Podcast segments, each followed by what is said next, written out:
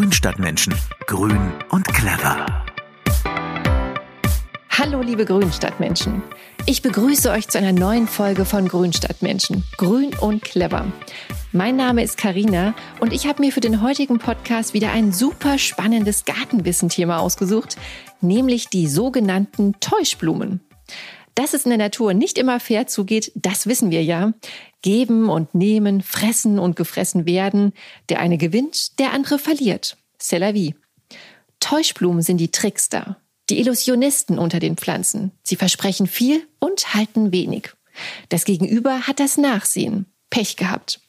Wer unter den Pflanzen hier wen täuscht und warum, darüber erzähle ich euch heute mehr. Täuschen hat viele Facetten. Man kann sich verkleiden, große Versprechungen machen, die man nicht halten kann, oder schlicht und einfach lügen. Diese Eigenschaften sind uns bei Menschen bekannt. Aber was haben sie im Pflanzenreich zu suchen?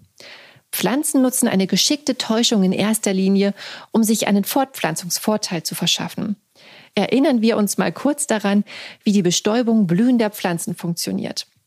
Die Blüte liefert Pollen oder Nektar. Auf diesen ist die Biene scharf. Während sie von Blüte zu Blüte fliegt und sich den Bauch vollschlägt, befruchtet sie, ohne es zu ahnen, die Blumen. Eine Win-Win-Situation.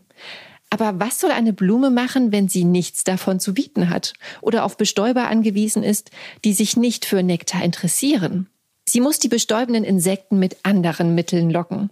Allzu oft zum Nachteil der Tiere, denn die finden am Ende nicht, was die Pflanze so vollmundig versprochen hat. Ein solch ausbeuterisches Verhalten ist in der Natur nicht mal selten. Etwa vier bis sechs Prozent aller Blütenpflanzen sind fiese Betrüger. Sie versprechen eine große Belohnung, doch am Ende gehen die Tiere leer aus. Schauen wir uns mal an, welche Pflanzen das sind, die mit dieser trügerischen Strategie überleben. Die einfachste Variante der Täuschblumen gaukelt ihren Bestäubern ein reiches Nahrungsangebot vor, das es in Wirklichkeit gar nicht gibt. Die in vielen Gärten verbreitete Zwergschwertlilie ist ein Meister unter den sogenannten Futtertäuschblumen. Die klassische Irisform und ihr schöner Duft machen die Pflanze zu einer echten Zierde im Garten, auch wenn sie leicht giftig ist. Doch die Schönheit täuscht. Für Insekten hat die Zwergiris nämlich rein gar nichts zu bieten. Da Bienen aber schnell lernen und sich die Blüten merken, an denen es nichts zu holen gibt, schummelt die Iris mit ihrer Blütenfarbe. Sie zeigt am selben Standort die unterschiedlichsten Farben zwischen Gelb und Violett. So werden die Bienen motiviert, auf andersfarbigen Blüten einen neuen Versuch zu starten. Die Biene fliegt von Gelb zu Violett und wieder zurück und bestäubt fleißig die Iris. Zu futtern bekommt sie nichts für ihre Bemühungen. Ausgetrickst. Die Hauptgruppe unter den Illusionisten ist mit 90 Prozent die der Orchideen. In ihrer Pflanzenfamilie kommen besonders viele Täuschblumen vor. Und damit meine ich nicht irgendwelche exotischen Dschungelbewohner. Ganz vorne mit dabei unter den Trickstern tummeln sich unsere in Mitteleuropa heimischen Wald- und Wiesenorchideen, wie zum Beispiel die Ragwurz. Man findet diese kleine Orchidee nicht zu trockenen Magerwiesen, aber auch auf Waldlichtungen. Sie betreibt das älteste Gewerbe der Welt und lockt ihre Bestäuber mit Sex. Die Blüte der Ragwurz ist klein, aber eindrucksvoll. Auf den ersten Blick könnte man denken, ein dickes Insekt sitzt mittendrauf. Und genau das ist ihr Trick. Die Ragwurz lockt ihre Bestäuber an, indem sie ihnen vorgaukelt, ein attraktives Weibchen zu sein. Und nicht nur das. Zusätzlich verströmt sie einen verführerischen Duft, der den Männchen die Sinne vernebelt und sie magisch anzieht. Je nach Unterart der Orchidee landen männliche Bienen, Wespen, Käfer oder Fliegen auf der Blüte, um der vermeintlichen Dame einen Besuch abzustatten. Statt einer Artgenossin befruchten sie dort aber nur die Blüte. Denn diese klebt dem Tier hinterrücks ein Pollenpaket auf Kopf oder Rücken, das es bei der nächsten Täuschblume unbemerkt wieder abgibt. So wird der liebeshungrige Käfer zum Pollentaxi. Seine eigene Fortpflanzungslinie geht leer aus. Tja, dumm gelaufen. Die Sexualtäuschung klappt deswegen so gut, weil unter den bestäubenden Insekten die Männchen oft ein bis zwei Wochen früher als die Weibchen schlüpfen.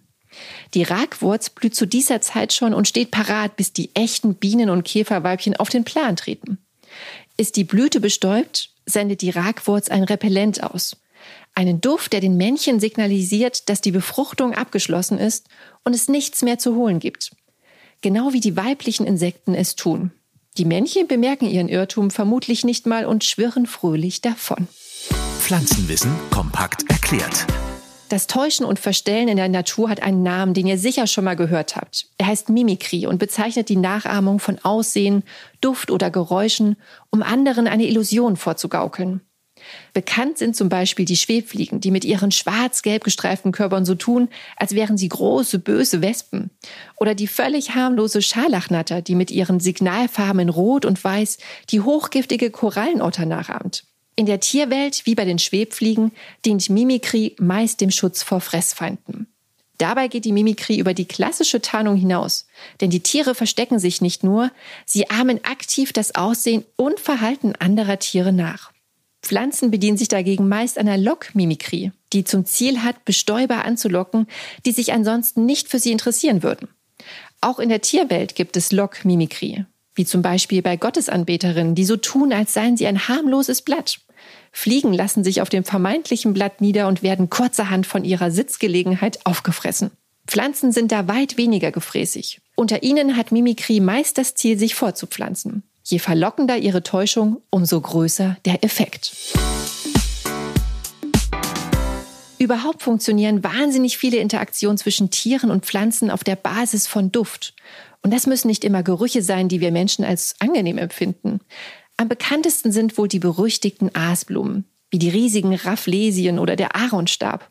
Sie locken meist Fliegen und Käfer an, indem sie wie tote Tiere oder Kot stinken. Auch ihre Farbe passen die Blüten der Beute an, die sie den Bestäubern vorgaukeln. Zu futtern gibt es auf den Blüten nichts, nur klebrigen Pollen an den Füßen. Die Fliegen gehen leer aus. Noch raffinierter geht die Orchidee Dendrobium sinense auf der chinesischen Insel Hainan vor. Das haben Forscher der Universität Ulm herausgefunden. Die Pflanze ahmt ein Pheromon nach, das Bienen abgeben, wenn sie in der Klemme stecken und sich bedroht fühlen. Der Duft dieser Substanz wiederum lockt Hornissen der Art Vespa bicolor an, denn Bienen gehören zu ihrer Lieblingsspeise. Die hungrige Wespe folgt dem Geruch nach Biene in Not doch statt der erhofften Beute werden die Riesenwesten nur mit Pollen beklebt. Das Ergebnis? Hornisse ausgetrickst, Bestäubung gelungen. Ebenso fies treibt es das Schmierkraut, Aristolochus rotunda.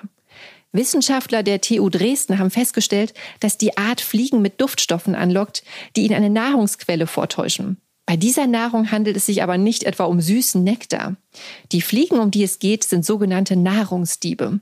Sie fressen ein Sekret, das Wanzen absondern, die von einem Fressfeind angegriffen werden. Lecker, lecker, denkt sich die Fliege. Heute gibt es Wanzenbrei zum Lunch. Auf der Blüte angekommen, sucht sie aber vergeblich nach ihrem Wanzenmenü. Stattdessen wird sie von den feinen Härchen im Innern der Blüte so lange festgehalten, bis genug Pollen an ihr haftet. Ist die Fliege ausreichend in Schmierkrautpollen paniert, wird sie wieder freigelassen. Auf zum nächsten Versuch. Viel Glück beim nächsten Mal, Fliege. Ein weiteres Beispiel, über das ich bei der Recherche gestolpert bin, ist die Gattung Dracula. Hier geht es auch wieder um Orchideen. Zu der Gattung zählen etwa 80 Arten, die in den südamerikanischen Anden und in den höheren Lagen Zentralamerikas beheimatet sind. Ihren Namen trägt die Orchideengattung nicht wegen ihres Blutdurstes. Dracula bedeutet so viel wie kleiner Drache. Ein Name, den der amerikanische Orchideenforscher Carlyle Löhr der Pflanze aufgrund ihres Aussehens verpasst hat. Die Lippen der Orchideenblüten liegen in der Natur auf Moos oder verrottetem Laub ausgebreitet. Optisch sind sie wie der Hut eines Pilzfruchtkörpers gestaltet und weisen sogar eine lamellenartige Struktur auf. Die übrigen Blütenblätter sind schmutzig gefärbt und ahmen damit verrottendes Material nach. So werden von der Orchidee Pilzmücken angelockt, die ihre Larven auf dem vermeintlichen Pilz ablegen. Bei der Übertragung nehmen die Mücken den Blütenstaub der Orchidee auf, ein Erfolg für die Orchidee. Die Larven hingegen können sich auf der Blüte nicht entwickeln und sterben ab. Na gut, vielleicht doch ein bisschen blutrünstig unser Dracula. Auch die bei uns heimische Haselwurz lockt mit ihrem unwiderstehlichen Duft nach vergammelndem Pilz Pilzmücken an. Ihre Eier, die sie auf der Haselwurz ablegen, vertrocknen. Was des einen freut, ist des anderen leid. Da ist die Natur grausam. Und dann gibt es noch eine Täuschform, bei der die Blume statt mit Kost mit freier Logis wirbt. Der Zungenständel, der im mediterranen Klima beheimatet ist, bietet Insekten in seinen röhrenförmigen Blüten einen optimalen Schlafplatz für die Nacht. Im Gegenzug bestäuben die Tiere die Pflanzen beim Ein- und Ausfliegen. Soweit so fair. Die griechische Ragwortsart Ophyris helene imitiert dieses Schlafplatzangebot, nur ist sie eine gemeine Betrügerin. Langhornbienen werden von ihrer dunklen, gewölbten Blüte angelockt, die auf den ersten Blick groß und kuschelig zu sein scheint. Tatsächlich endet die Wölbung aber nach wenigen Millimetern und ist mitnichten eine Schlafröhre. Die Bienen versuchen in die Röhre zu kriechen, die sich beim Versuch aber als viel zu klein herausstellt. Sie müssen sich einen anderen Platz suchen. Mit etwas Pech landen sie wieder auf einer Helenragwurz und streifen dort den mitgebrachten Pollen ab, während sie erneut vergebens versuchen, eine Höhle in Beschlag zu nehmen, die keine echte Höhle ist. Fieses Ding. Ihr seht, die Natur ist nicht immer so romantisch, wie wir sie gerne sehen wollen. Hier wird mit harten Bandagen gekämpft und wenn es sein muss, der Partner auch mal reingelegt. Ich wette, ihr werdet Orchideen von nun an mit etwas anderen Augen sehen. Ihr wollt noch mehr coole Infos rund um Garten, Natur und Pflanzen? Wenn ihr unseren Grünstadtmenschen Garten Podcast abonniert, bekommt ihr regelmäßig neben spannenden Pflanzeninfos auch noch viele praktische Gartentipps von mir und meinen Studiogästen. Ich freue mich auf euch. Wir hören uns wieder in der nächsten Folge von Grünstadtmenschen. Bis dann, eure Karina. Grünstadtmenschen. Grün und clever.